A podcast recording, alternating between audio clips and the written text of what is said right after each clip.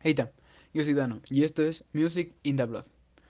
El día de hoy vamos a ver algunas cosas más importantes sobre nuestros papeles de los productores musicales dentro de una obra o una canción. Para empezar vamos a ver la mezcla de audio. Es el proceso de la manipulación de pistas y su combinación. En su mayoría se emplean varios métodos como la ecualización, la compresión o la reverberación. La mezcla se realiza para extraer lo mejor de todas las pistas en una mezcla general, ajustando niveles, orientando y aplicando efectos que juegan con el tiempo, chorus, reverb, em, delay, etc. El principal objetivo es esculpir tus arreglos para todas las pistas que se enlacen de forma coherente entre sí. Una grabación multipista no es más que un grupo de pistas sonando juntas, también conocidas como stems. No hay número de pistas preestablecidos, aunque necesitarías al menos una. El resultado obtenido a partir de una grabación multipista también es conocido como mezcla final. Esta mezcla final es el punto de partida de la masterización. No importa si estás grabando con micrófonos, preamplificadores o usando samples. Aprender a mezclar es extremadamente importante. El tomar el control de tu visión artística y creativa, tu música estará a otro nivel y esto te hará un mejor productor. Empezando con consejos básicos, te aseguro que tus mezclas en algo mucho mejor que antes profundices más. Vamos a desmenuzar el asunto, preparando tu sesión de mezcla. La mayoría de programas que proporcionan algunas plantillas, si no estás seguro de cómo comenzar, por ejemplo, Pro Tools eh, incluye una, plantilla llamada Rock, que abre una sesión predeterminada con canales para batería, bajo, un órgano, guitarra, cuatro pistas vacías para grabar, metrómono, un, un ruteo para auriculares, retorno de reverberación, de delay, de coro, solución de un solo de guitarra que aparece en el minuto 3.42 más o menos. A ver, nombrar correctamente las pistas. Suena sencillo, pero créeme. En tres meses no podrás recordar dónde se encuentra tu, tu, TC Shaker si lo dejas con el nombre pista 48. Si grabas una guitarra, hazte un favor y ponle guitarra antes de presionar el botón a grabar. Así no perderás tiempo en tus sesiones.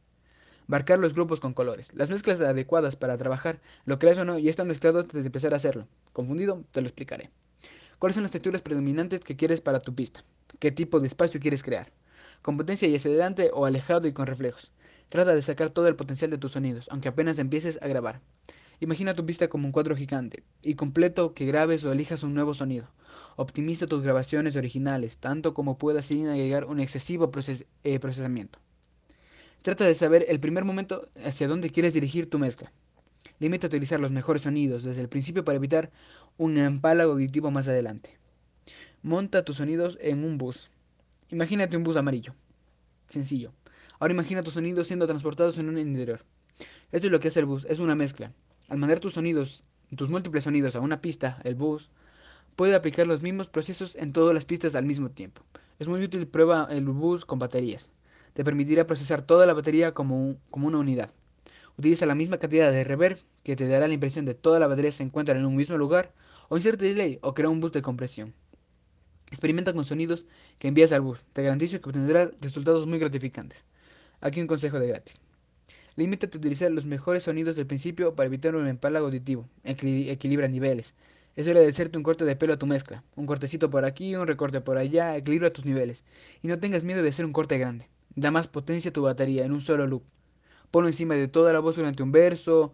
Suéltale, prepárale un balance básico antes de volverte loco con los efectos. Ajustalo todo desde el principio.